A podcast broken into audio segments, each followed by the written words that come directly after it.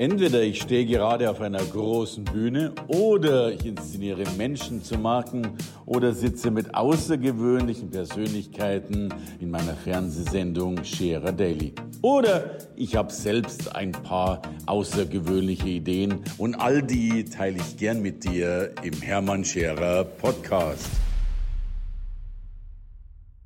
Heute mit der Frage aller Fragen, nämlich die Frage, welche Fragen habt ihr? Das war die Frage, die wir gestellt haben. Das heißt nicht wir, sondern in dem Fall Luis Wolter, der die Fragen auf Social Media gestellt hat. Der ist mit mir auf dem Sofa.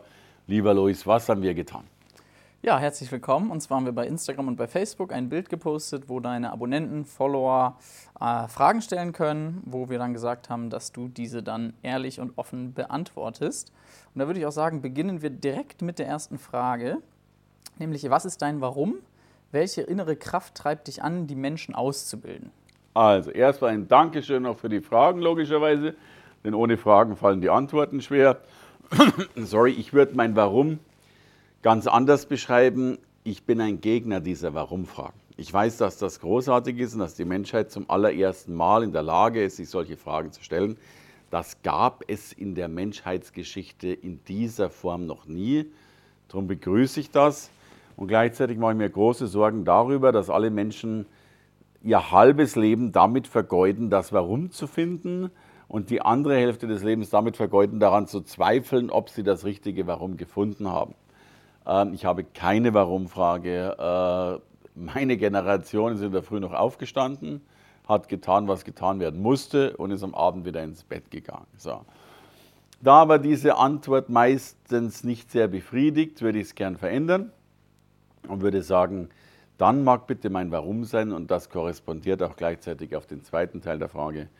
Es gibt ja nichts Schöneres, wenn andere Menschen gewachsen sind, wenn sie groß sind. Wir haben diese Woche ich habe es nicht gezählt, aber wieder Dutzende von Zeitungsartikeln bekommen von Menschen, die wir zur Marke aufgebaut haben. Und wenn das der Fall ist, dann ist mein Warum befriedigt, weil ich sagen kann, hey, da ist etwas passiert. Sehr schön. Kommen wir direkt zur nächsten Frage. Woher nimmst du all deine Visionen, Ideen und Konzepte? Die fallen mir zu. Will heißen, wo, wo nimmt man Visionen und Konzepte her? Ich habe die Fragen vorher mal kurz überflogen und grundsätzlich ist mir aufgefallen, die Fragen sind teilweise zu technisch. Äh, ich, ich, glaube, dass, dass viele Dinge wesentlich einfacher und pragmatischer gehen. Wenn ich was brauche, eine Idee, dann setze ich mich hin, hole mir ein großes Blatt Papier. Bei mir muss es groß sein, das hilft mir ein bisschen. Ich habe dann eben DIN A3-Block oder gerne auch einen Flipchart, den ich dann auf den Tisch lege äh, und beginne dann irgendwas rumzuspinnen und rumzumachen äh, und es kommt dann in der Regel auch immer was raus. Wenn nichts rauskommt, dann weiß ich, dass das daran liegt, dass wir Menschen alle extrem gut, wenn auch ungern unter Druck arbeiten. Also, wir wissen alle, wenn du übermorgen was abgeben musst, dann ist die Energie, das Ding zu schaffen, morgen Abend relativ hoch, weil man weiß, es ist die letzte Möglichkeit, es zu tun. Mir hilft interessanterweise finanzieller Druck sehr häufig, äh, Visionen zu entwickeln. Beispiel, ich habe es da in meinem Newsletter reingeschrieben, wir haben jetzt ein Fernsehstudio aufgebaut, haben mit allem drum und dran, ich glaube, fast eine Viertelmillion Euro investiert. Und alle Menschen fragen mich, wie kriegst du das Geld eigentlich wieder zurück? Das ist ja ein Wahnsinnsinvestment. Sorry, so ein Investment machst du doch nicht einfach so. Doch, ich mache so ein Investment einfach so nicht. Und jetzt kommt nicht diese Blödantwort, weil ich das kann, sondern weil ich es so tun muss, um dadurch den Druck zu haben, mir jetzt zu überlegen, wie ich das wieder reinwirtschafte. Wenn nämlich das Geld erstmal vom Konto herunten ist, ist logischerweise die Energie, das wieder zu wandeln, diesen Return of Investment zu kriegen, logischerweise ein gutes Stückchen größer. So. Und ähm, darum habe ich viele Visionen dadurch, dass ich einfach zu handeln anfange und der Appetit kommt beim Essen, die klare Vision kommt beim Beginnen eines Blattes Papiers auf dem Tisch. Sehr gut. Und wie sieht dann dein perfekter Tag aus, wenn du mal keinen Druck hast oder brauchst du diesen Druck für den perfekten Tag? Der perfekteste Tag meines Lebens sieht darin aus, dass ich mit Louis Wolter auf dem gelben Sofa sitze und Fragen beantworte. Wenn ich vorher mit meinen Zwergen frühstücken konnte, ich bin ein, ein Frühstücksfan, nicht so sehr wegen des Essens, sondern wegen meinen Zwergen. Ähm, dann vielleicht sogar in die Schule oder Kindergarten abgehen können, wie das heute der Fall war. Wenn ich dann sogar noch ein bisschen Sport machen würde, wäre es schon der ultra perfekte Tag. Dann bin ich gerne im Büro, schaue, dass die Dinge laufen äh, und versuche tatsächlich relativ viel Family-Zeit zu haben, was mir nicht so gut gelingt. Aber das Ansinnen ist immer wieder da, ja, das voranzubringen. Ja. Die nächste Person hat gefragt, mich würde tatsächlich interessieren, wie du deine Firma aufgebaut hast. Also wie war der Start und was waren deine ersten Ziele? Eine Firma aufbauen ist das Leichteste, was es gibt auf der Welt. Du gehst äh, in der Regel, glaube ich, ins Einwohnermeldeamt oder in irgendeins dieser Ämter, deren Name ich nicht kenne, oder Gewerbeanmeldeamt. Gehst rein, lässt ein Formular geben, geht mittlerweile, glaube ich, auch online und äh, meldest ein Gewerbe an für ca. 17,50 Euro. So. Mich haben sie damals gefragt, und was macht der Gewerbe? Habe ich gesagt, ich habe keine Ahnung. Dann haben sie gesagt, man muss was reinschreiben. Also habe ich reingeschrieben, diverse Kommunikation. So. Das war meine Firmengründung. Die Firma besteht bis heute. Ich habe die dann so ein paar Mal umgewandelt in GmbHs oder auch in eine Aktiengesellschaft dazu. Tatsächlich glaube ich, geht eine Firmengründung immer dann, wenn man sagt, man hat ein Problem erkannt. Wir wissen heute, jedes Problem ist betriebs- und volkswirtschaftlich gesehen kein Problem, denn es gibt keine Probleme, ähm, denn es ist ein noch nicht gegründetes Unternehmen, Service, Dienstleistung, Produkt oder Nutzen. So. Das heißt, wenn du ein Problem erkannt hast, musst du nur noch den Nutzen dazu liefern, was ich übrigens leichter finde, als das Problem zu erkennen. Und dann beginnst du das zu lösen. By the way, es gibt Firmen, die lösen Probleme, die hattest du noch gar nicht. Das schnellst wachsendste Reisebüro der Welt ist momentan Barcelona Toy Travel. Das ist ein Reisebüro, bei dem verreist du nicht mehr. Das ist ein Reisebüro für dein Plüschtier. Du schickst deinen Teddybären wohin, der wird rumgekarrt und jeder Sehenswürdigkeit fotografiert und zwei Wochen später kriegst du das Vieh und die Fotos wieder zurück. Macht wenig Sinn, aber es ist ein Problem gelöst, das wir vorher nicht hatten. Ja. So, die nächste Frage. Bei dem ganzen Business ist man bestimmt auch mal ausgelaugt, ist viel unterwegs. Deswegen die Frage, wie und wobei tankst du Kraft? Wo ist dein Kraftort? Oder brauchst du das überhaupt nicht?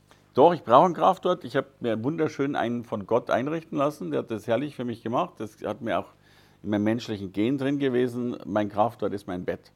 Wenn ich ausgelaugt und ausgepowert bin, gehe ich ins Bett, schlafe und am nächsten Morgen stehe ich wieder auf. Sehr gut. Nächste Frage. Welche Zutaten genau hast du gebraucht, um die größten beruflichen und privaten Hindernisse im Leben zu überwinden? Also für die beruflichen Hindernisse war es der Gewerbeschein. Aber die Frage ist natürlich sehr allgemein. Ich, ich weiß nicht, ob man Zutaten braucht. Ähm also es geht hier um die Störfaktoren. Störfaktoren. Ja, gut. Also die Zutat ist, aus deinem Leben so viel zu eliminieren, dass du dich um das kümmern kannst, worum du dich kümmern willst. Meine These ist ja, Leistung ist gleich Potenzial minus Störfaktoren. Wir alle haben ein Riesenpotenzial, das ist heute nicht die Frage. Die Frage ist, wie sehr bin ich in der Lage, diese Störfaktoren zu eliminieren. Das Leben ist eingerichtet als buntes Ablenkungsmanöver und die meisten Menschen lassen sich einfach ablenken von dem, was sie eigentlich tun wollen. Also mein Störfaktor war die Ablenkung und meine Zutat waren Scheuklappen, die Welt nicht anzuschauen. Fängt übrigens damit an, äh, dass ich, äh, ich habe in meinem Leben sehr, sehr viele Jobangebote bekommen, ich habe sehr, sehr viele Beteiligungsangebote bekommen, ich habe sehr, sehr viele So wirst du reich Angebote bekommen und ich habe jedes Angebot innerhalb der ersten Sekunde abgelehnt. Immer, immer, immer. Vielleicht wären die anderen viel besser gewesen als mein Leben, das mag durchaus sein. Das weiß ich nicht, ich habe es ja nicht gemacht. Aber ich habe mir gedacht, wenn du jedes Angebot, das du toll findest, annimmst, wirst du ein Leben lang nur Angebote annehmen, aber nie eins zu Ende bringen. Da gibt es diese blöde Metapher, die es aber dennoch so schön zeigt. Wenn du dich als, ich spreche jetzt aus männlicher Sicht, das geht andersrum natürlich genauso, aber wenn du aus männlicher Sicht im Paarungsalter dich mit jeder Frau treffen willst, die für dich grundsätzlich ein potenzieller Partner wäre, dann bist du relativ schnell, je nachdem, wie international du gehen willst, bei vielen Millionen, wenn nicht sogar Milliarden Frauen angelangt, äh, rein zeittechnisch wirst du nicht mit allen Abendessen gehen können, weil du stirbst vorher, bevor du alle durch hast. Was eigentlich schade ist. Was eigentlich schade ist. Ja, ja da wäre jetzt die, ja, dann, dann wäre aber, äh, es wäre nur dann schade, wenn die Lebensaufgabe lauten würde, ich will alle Frauen ausprobieren. Ja, das stimmt. Aber wenn du tatsächlich dir dann mal eine suchen willst, musst du dummerweise mittendrin mal aufhören, vielleicht gerade was am schönsten ist, äh, und dich halt dann dennoch für eine entscheiden. Äh, weil wenn du wirklich alle ausprobieren willst, reicht das nicht aus. Und, und das ist auch mit allen Optionen und so im Business so. Die Menschen wollen es nochmal probiert haben, nochmal verfeinert haben, nochmal verbessert haben, nochmal eine Qualitätsschleife gedreht haben. Und am Schluss ist die Firma insolvent und das Ding ist immer noch nicht vorangekommen. Also ich bin ein, ein, ein großer Freund von Heavy Pragmatismus.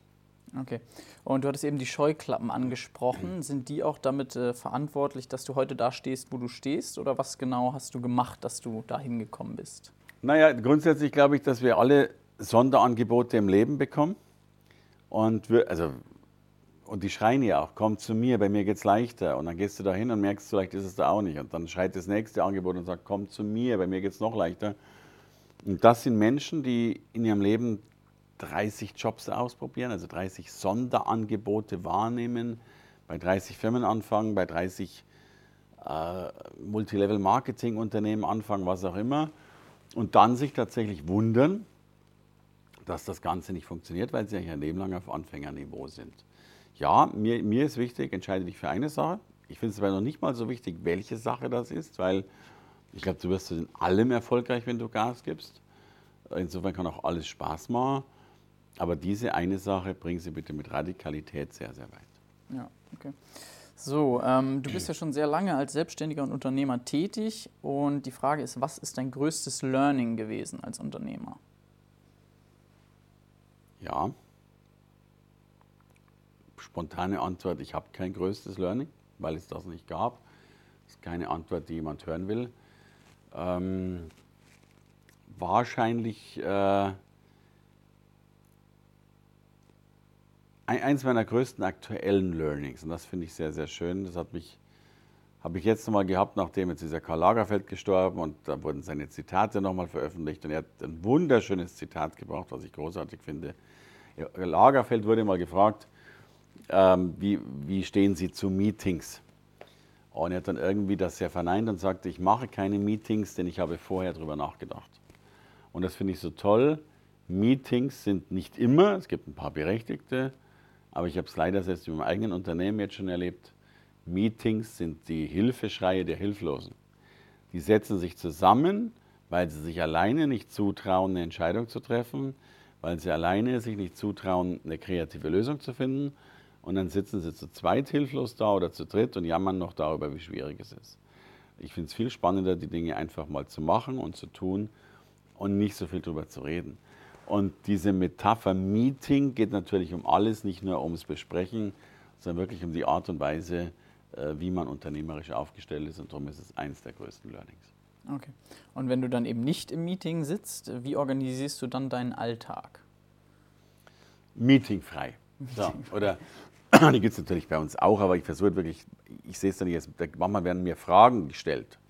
Dann will ich an sich meine Mitarbeiter dahingehend bringen, dass sie mir die Fragen in Zukunft nicht mehr stellen müssen. Aber natürlich ist das nicht immer so. Ich organisiere meinen Alltag so grob in zwei Richtungen. Ich versuche die eine Hälfte meiner Arbeitszeit für Operatives zu äh, gebrauchen, E-Mails und Co., was ich gerne reduzieren will, mir auch mit zunehmendem äh, Unternehmenserfolg auch immer schwerer fällt. Und die andere Hälfte ist tatsächlich Arbeit weg vom Operativen hin zum Nachdenken. Ich stelle fest, wenn ich nur operativ arbeite, kriege ich zwar einen großen Erfolg, aber kriege keinen Content mehr geliefert, kriege keine Kreativität mehr. Also ich brauche schon ein, zwei Stunden am Tag, wo ich auch mich zurückziehe, wo mich keiner sieht äh, und ich für mich sein kann. Okay. Ähm, viele haben ja auch Angst vor der Selbstständigkeit, wissen nicht, ob sie dafür gemacht sind. Und deswegen die Frage, was hat der junge Hermann für Maßnahmen ergriffen, wenn er von Zweifeln gelähmt war? Oder warum ist es vielleicht gar nicht so weit gekommen? Meine These ist eine ganz andere. Ich glaube, dass die Menschen nicht gemacht sind fürs Angestelltenverhältnis. Ich halte das für hochgradig äh, gefährlich, weil, weil du etwas tun musst, was du so vielleicht gar nicht tun würdest. Du hast immer irgendwo einen Chef, der sagt, wo es lang geht, obwohl du gar nicht, obwohl es vielleicht nicht dein, deine Spur ist. Ich bin, und das sage ich selbst meinen Mitarbeitern immer, ich bin eigentlich ein Anti-Angestellten-Typ, von dem ich glaube, dass es wenig Sinn macht. Meine These ist, die Menschen sind fürs Unternehmertum geschaffen und nicht fürs Angestelltensein. Aber Ich sehe durchaus den Weg und den Wert, dass man vielleicht das Lernen der Menschen noch ein bisschen in die Angestelltenrichtung reingeht. Ähm, vielleicht auch als Hausfrau und Mutter manchmal diesen Weg besser geht, weil er ein sicherer Weg ist. Aber ich glaube, im Herzen unserer Schöpferkraft, im Herzen dessen, was wir wollen, sind wir, glaube ich, Unternehmer. Mhm. Aber wir verlernen natürlich auch manchmal sogar das, das Lebensunternehmertum ähm, und das dürfen wir gern wieder lernen. Okay. Die nächste Frage ist, äh, mich interessiert, was die schwierigste Entscheidung in deinem Leben war und wie du es geschafft hast, die zu treffen. Die schwierigste Entscheidung meines Lebens war die Frage über meine mehrfachen Nasenoperationen. Ich bin mit einer sehr, sehr schiefen Nase auf die Welt gekommen, was übrigens vollkommen egal war und ist. Ich habe noch keine Luft gekriegt und darum musste ich mich tatsächlich häufig operieren lassen. Ähm, wenn ich gar nicht weiter weiß, was ich tun soll, ob A oder B, und ich keine Entscheidung finde zwischen A und B, und das gilt für alle Dinge, wenn man sich nämlich schwer tut, zwischen A und B zu unterscheiden, dann tut man sich nur deswegen schwer, weil die Optionen relativ gleich sind. Wäre A wesentlich vorteilhafter als B, würde ja gar keiner mehr nachdenken, ob er sich zwischen A und B entscheidet, er würde sich sofort für A entscheiden. Wir tun uns hier immer nur dann schwer zu entscheiden, wenn es gleichwertige Optionen sind. Und wenn sie gleichwertig sind, dann ist es fast egal. Ich werfe dann, bitte nicht böse sein über meinen Pragmatismus, eine Münze. Okay. So, und jetzt kommen wir schon zur letzten Frage. Mit welcher Methode hast du deine berufliche Bestimmung, also dein klares Ziel gefunden? Woher wusstest du, wo du, wo du hin willst? Das ging sehr, sehr einfach. Ich hatte mal einen großen, großen Schuldenberg von knapp 5 Millionen. Und als ich den hatte, hat meine Sparkasse täglich zweimal angerufen mit der Fragestellung, Scherer, wie geht es Ihnen eigentlich? Und ich habe dann gar nicht kapiert, was die meinen. Und habe dann sehr komisch äh, gefragt, warum interessiert Sie das? Und haben gesagt, wir sind an Ihrer Gesundheit interessiert. Und damit wurde mir dann klar, mein größtes Warum war tatsächlich, dass die Bank nicht mehr anruft. Und ich habe tatsächlich, ich habe meine Lebensentscheidung, das mag nicht sehr, nicht sehr moralisch fein klingen, aber ich habe meine Lebensentscheidungen damals mit diesem Schuldenberg danach getroffen, äh, wie verdienst du so viel Geld, dass du die Schulden abzahlen kannst. Und ich finde diese Entscheidung gar nicht so verwerflich. Ich bin ein, ein Freund davon, Gutes zu tun, ein Freund davon, Menschen zu helfen. Ich stelle aber fest, dass es zwei Arten von Menschen gibt, die helfen wollen. Die einen, die, es, die noch nicht mal sich selbst helfen können, die zwar die Welt retten wollen, aber vielleicht noch nicht mal ähm, genug Geld haben, um sich das Essen zu kaufen. Und die müssen halt dann vielleicht erst mal an sich selbst denken, um danach die Welt zu retten. Mhm. Und dann kommt vielleicht so eine zweite Kategorie raus, um so ein Extrembeispiel zu nennen, wie ein Bill Gates, was ich großartig finde, der dann ja Milliarden und Abermilliarden gemacht hat und 99 Prozent seines Vermögens abgibt, um eben wirklich zu helfen. Und ich bin ein Freund davon, dass Menschen in ihre Kraft kommen, in ihre Schöpferkraft kommen, auch bitte einen Haufen Geld damit verdienen.